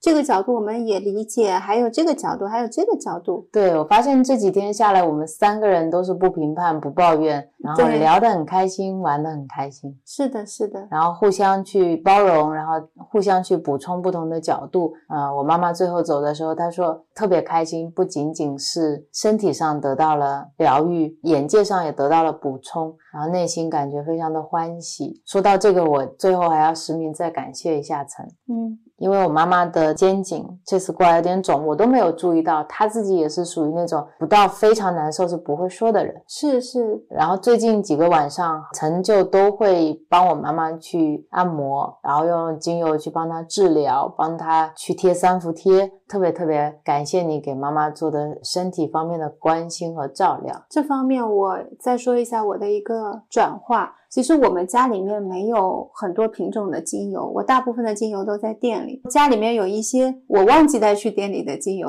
然后那天妈妈突然那个肩颈，我一摸，她说痛的时候，我发现已经肿起来了，就是有蛮长一段时间了。我就问妈妈，我说你多久了？她说已经不记得多久了，但是最近会比较的痛。然后摸了一下，我说那这个要尽快做疏通，因为不做疏通的话。很容易会形成类似于像囊肿或结节这样的东西，因为它长期处于一个发炎的状态。我就在想，哎，家里有什么精油我也不太清楚啊。最重要的有没有基础油都不知道。我就走到了冰箱旁边。发现了一瓶我们带回来的摩洛哥坚果油，也就是我们平时会抹头发，但我没有在里面加精油。我说可以啊，就用这个。但我以前呢就不是这样的，我以前会还是会有一点纠结。我觉得止疼最好的油有哪几种？这几种油都在我们店里面。可能今天晚上这么晚了不好拿，是不是要明天再做这件事情会比较好？然后当晚就没有那种纠结，就是哦，基础油都是一样的好，那就是有坚果油就拿坚果油来用。对，不然你可能就错过了这个治疗的机。会。是因为我会知道你早一天帮他去做疏通，就早一天好。精油只是一个媒介，更重要是我，就是由我借由精油的力量，然后跟妈妈的沟通，让这个淤堵的能量会疏散。但我以前看不到能量这个层面的时候，我会完全依止在这个精油上。我觉得精油跟基础油的配方是唯一，是是是。然后你就会非常想要完美的配方，这个配方是他现在很痛，我想要强效配方，就会想把所有跟这个症状有关的精油全部都配在一起。没有的，你还要上网买。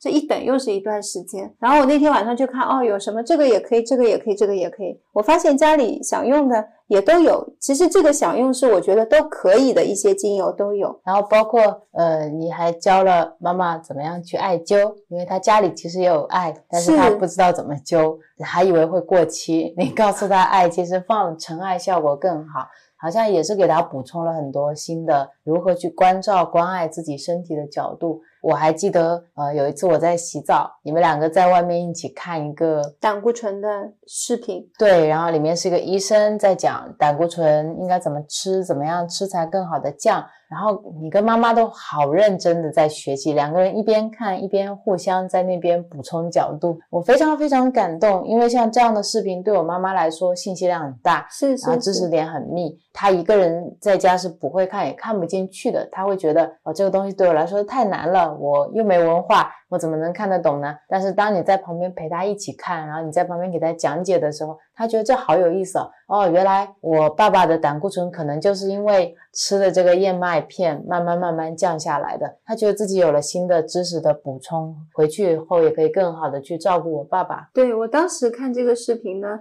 我没有坐在阿姨身边，我是坐在吃饭的桌子上看的，阿姨坐在沙发上。然后我点开了之后，我发现它是一个讲食疗的。然后这两天阿姨对于胆固醇也是稍微有一点担心，因为她说自己可能胆固醇会偏高。我就想说，哎，这个标题很动人啊，就是五种超级食物可以降胆固醇，那不是要看一下吗？视频大概有二十多分钟，我拉了一下，我把他们闲聊的拉掉了。我就说阿姨，我们一起看一个视频怎么样？阿姨说好啊，她就要走到饭桌这儿来看。我说这个椅子不舒服，我到你旁边来看。一边看我一边就跟她把一些稍微有一点难的东西再简单化一些。因为比如说我们讲到低密度蛋白啦、高密度蛋白，我就会说哎，这些就是胆固醇包含的一个指数。像我妈妈就是这些全部都高。然后呢，然后我说你看，她说吃燕麦会很好。阿姨会记得什么东西是好的。那个视频很有意思的是，她会讲一些案例。他会说，这个人指数从多少多久吃什么样的状态是先没有降，他又再加了什么之后，食物吃了之后又降了。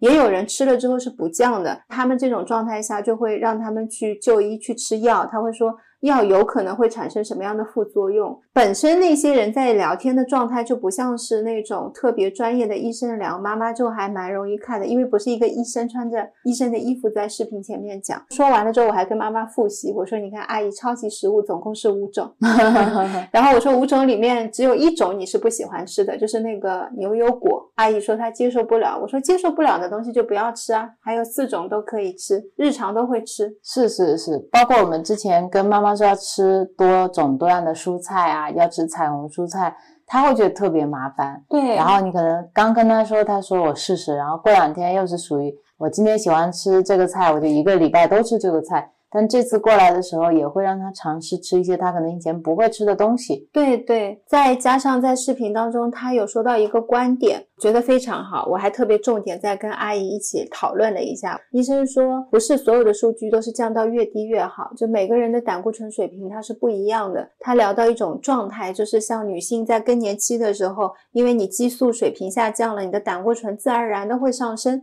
阿姨就马上说，哦，难怪我最近胆固醇会有一点高，是因为我也处于一个更年期的状态。我说是的，其实像那个医生在分享的时候就说，他爸爸年纪很大了，胆固醇也偏高，但是他爸爸其他指数都很健康，他就没有强烈要求他爸爸胆固醇一定要降到非常低的状态。他说，其实数据只是健康的一部分。然后我也跟阿姨在讨论，我说。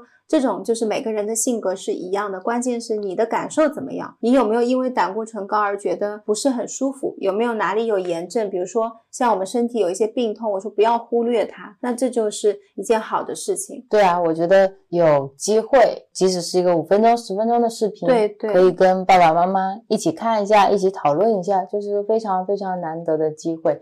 不要想着说要系统的学习，是是，要自己上完一门课，或者说硬要爸爸妈妈去上也要学，对对，一定要去把整本真元一都看完。对，并不是，可能偶尔就是你饭桌上吃某一个菜聊起来了，然后像。我们在一起吃饭的时候，会鼓励妈妈去尝试，像我们会吃杂粮饭，但是发现我知道妈妈在吃，妈妈不喜欢，妈妈喜欢吃白米饭，那就让她吃白米饭，没有关系的，也吃了这么多年了。对啊，然后发现我们寄回去燕麦片，她很喜欢吃，嗯，那就让她吃燕麦片。是啊，她三餐里面有一顿她吃到燕麦片，觉得以前便秘的情况全部都解决了。如果爸爸很多很多年胆固醇偏高的问题什么都没做，妈妈看了视频之后说，哦，原来是因为我。吃了一年多的燕麦片，好的，那就是一一年多的燕麦片好了，没有关系。对，然后包括我妈妈有一个特别先进的观点，是从我外公那边学过来的。嗯，因为我外公活了一辈子，他现在八十多岁了。他从来都是看自己的身体想吃什么就吃什么。如果今天我的身体特别想吃辣，那就吃点辣；特别想吃甜的，我就吃点甜的。他说我外公从来不生病。我说对啊，就是一种我们经常跟大家分享的，你如何去倾听自己内心的声音，去感受自己身体的状态，这是你吃东西最佳的状态，而不是说吃什么好。我非得吃什么，什么对身体好，非得吃什么。那其实很多时候是一种礼仗。然后你吃东西的时候，你也在玩手机。即使这个东西你觉得吃的对你好，你也没有用心在吃，是是会缺失很多很多的能量包、信息包跟效果的。反而是像我外公那样，他就是很干净的一个人，他能够感知自己的身体，是这种。状态是我们信任自己的身体，它本身是健康的，就像我们相信自己是本自具足的。对，但是这样的状态，当我妈妈从嘴巴里面说出来的时候，她并不是一个在说哦，这样就是一个非常好的状态，而只是在聊起我外公，说他就是那样一个人。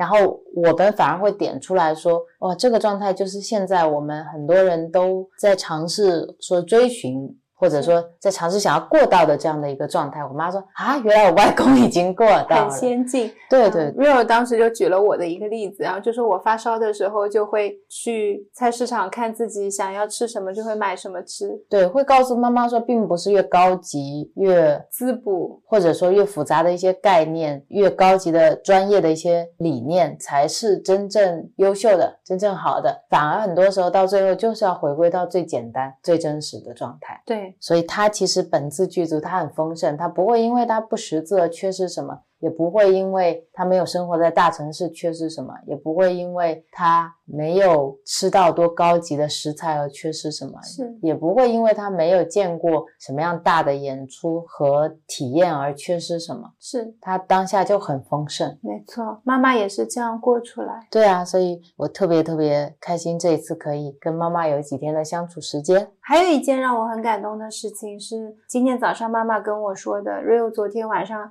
好像还有很多聊到关于我的事情。对啊，妈妈当时说，因为我爸爸已经走了，然后你的爸爸就是我的爸爸。是是是，因为这一点我是特别感谢你的，就是你其实比我跟我妈都对我爸上心。当我妈说 要拿一个桃子到车上吃，你就会说再洗一个桃子带回去给叔叔吃。然后我爸开玩笑跟妈妈说带点舟山特产回来，然后我跟妈妈都觉得舟山没啥特产，你就会拉着我说我们要去超市去买你最爱吃的凉拌菜给到爸爸吃。所以我妈妈都是看在眼里，包括我说当你跟我一起回苍南的时候，我爸爸是一个特别不好意思去让别人帮忙的人，嗯，但是他看到你好像很亲切，是好像是可能就是累生累世的朋友或者眷属，他就会。跑过来跟你说，哎，你这个帮我弄一下，那个帮我弄一下，我觉得是非常非常难得的，在我们身边的亲戚朋友，他都很少有开口的。所以我说，爸爸就像你是他女儿一样，然后我妈妈也特别特别开心，也看到你特别特别照顾我，也说你就像他的孩子一样。对，早上妈妈也跟我说，她也很感动，然后他说回去跟你爸爸讲，你爸爸肯定也会很感动。我好像就是很天然的会知道你爸爸会喜欢什么，就是虽然接触也很短。前一天晚上我就给妈妈行李箱面准备好了一些东西，因为我怕忘了，比如说像三伏贴啦，我们买了最新的那种冻干咖啡，我也给妈妈放一盒。因为你知道爸爸喜欢这些新奇的东西，是爸爸不是说呃喜欢怎么样怎么样品牌的东西，但是他很喜欢尝试新鲜的东西。你跟他说这是现在很新的，那你试一下。他会好奇，对，会好奇，有很强的好奇心，还包括你说我们家里面有坚果，昨天看视频说每天吃一把坚果对他们也很好，对降胆固醇甚至是有很好的帮助。你说不用在网上买，我们把自己家里吃过的都倒给他们，然后我们就把自己罐子里所有的坚果都倒给爸爸妈妈，就像我们可以再买，然后他们也会因为我们没有特地去买，只是家里现成有的，而且开过包装的，会拿的。觉得哦，没有是特地买的，就很愿意带走，这一点让我很开心。你就。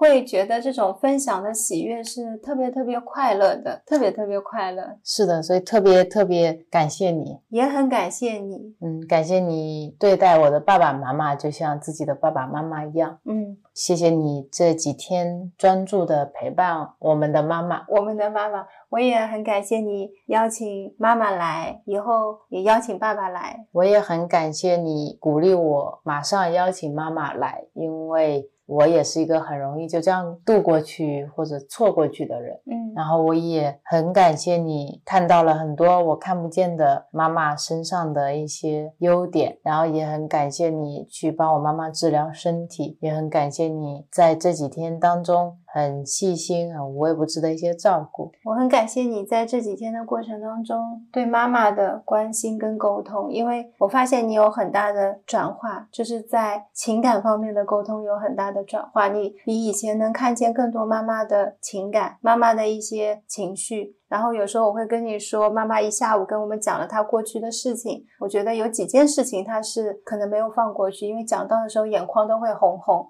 然后你就会说，对，你也看见了那几件事情是眼光会红红。是的，是的，我们好像更多了一些感知的能力，然后我也能更好的去帮助妈妈，更好的去疗愈她。就像我放下了这一部分的执着，放下了对于精油的执着，放下了对于治疗的执着、疗愈的执着。是的，是的，然后很感谢我的妈妈真的来到这里，然后感谢她的敞开，感谢她的包容，感谢她对我们的爱和关心，是也很感谢她的分享，然后很感谢爸爸的关心跟支持。爸爸是那个一直在家里面默默工作的人，是是是。然后感谢这一趟旅行上所有遇见的人，感谢你的朋友带来的疗愈，是。然后也感谢我们的波友们。非常感谢这两天下单的波友，因为妈妈来了，我们没有去发货，然后大家又又又等待了几天，是是，然后也很期待未来你的妈妈也会到这边来玩，我也有机会可以陪伴她。是，我也很感谢我们阳台的众生。嗯，对对对，这个忘记说了，这是一件很感动的事情，就是我们在阳台上面，呃，是有做烟供的，然后也是很简单的烟供，就是我会点一支烟供的香，每天在那里。但是呢，因为妈妈来了，妈妈又住在阳台那个房间，我第一天就会感觉是不是要停啊？后来那一天我点着香的时候，妈妈开阳台半夜去洗衣服，晚上了，我说阿姨开门可能会有蚊子哦，阿姨说没关系，你外面点着那个蚊香，她说是蚊香，她说你点着那个蚊香就没有关系，所以这两天其实都有在点的。第一天的时候，我跟他们说这两天会有阿姨来，我希望。大家来吃饭就好，就不要打扰到阿姨或者有吓到阿姨。然后大家如果能这样就很好了，跟大家交代了一下。第二天早上我去外面的时候，我们有一个唱佛机，我并没有关，我把它开到了最最小的声音，因为我还是希望大家来吃饭的时候能顺便听一下佛乐或佛经。我发现唱佛机关掉了，我以为它是没有电了，我就想，哎，这几天太阳也有，怎么就没有电了？我就去尝试性的按了一下开关，发现是有电的，这就是。让我很感动的一件事情，他们像是我前一天跟他们说，大家好好吃饭就好了，你们不要打扰阿姨，他们可以不要打扰到可以去把唱活机都关掉。是是，他们甚至可以体贴照顾到我妈妈，可能对这些东西会敏感敏感，然后甚至愿意自己不需要听佛乐，是因为唱活机他们是会关的，是是会开大声，对对还会调音量，所以我就会随他们自己去调节。而且那个唱活机其实阳台很久都没有阳光能够直射了。在我们店里的太阳能充电宝，如果阳光没有直射，它就会没有电。但是在家里的唱活机是永动机。然后我特别特别感谢所有的众生，是是给我们的爱和支持。对，那我们这期播客就录到这里啦。是的，祝大家天天平常，再见，拜拜。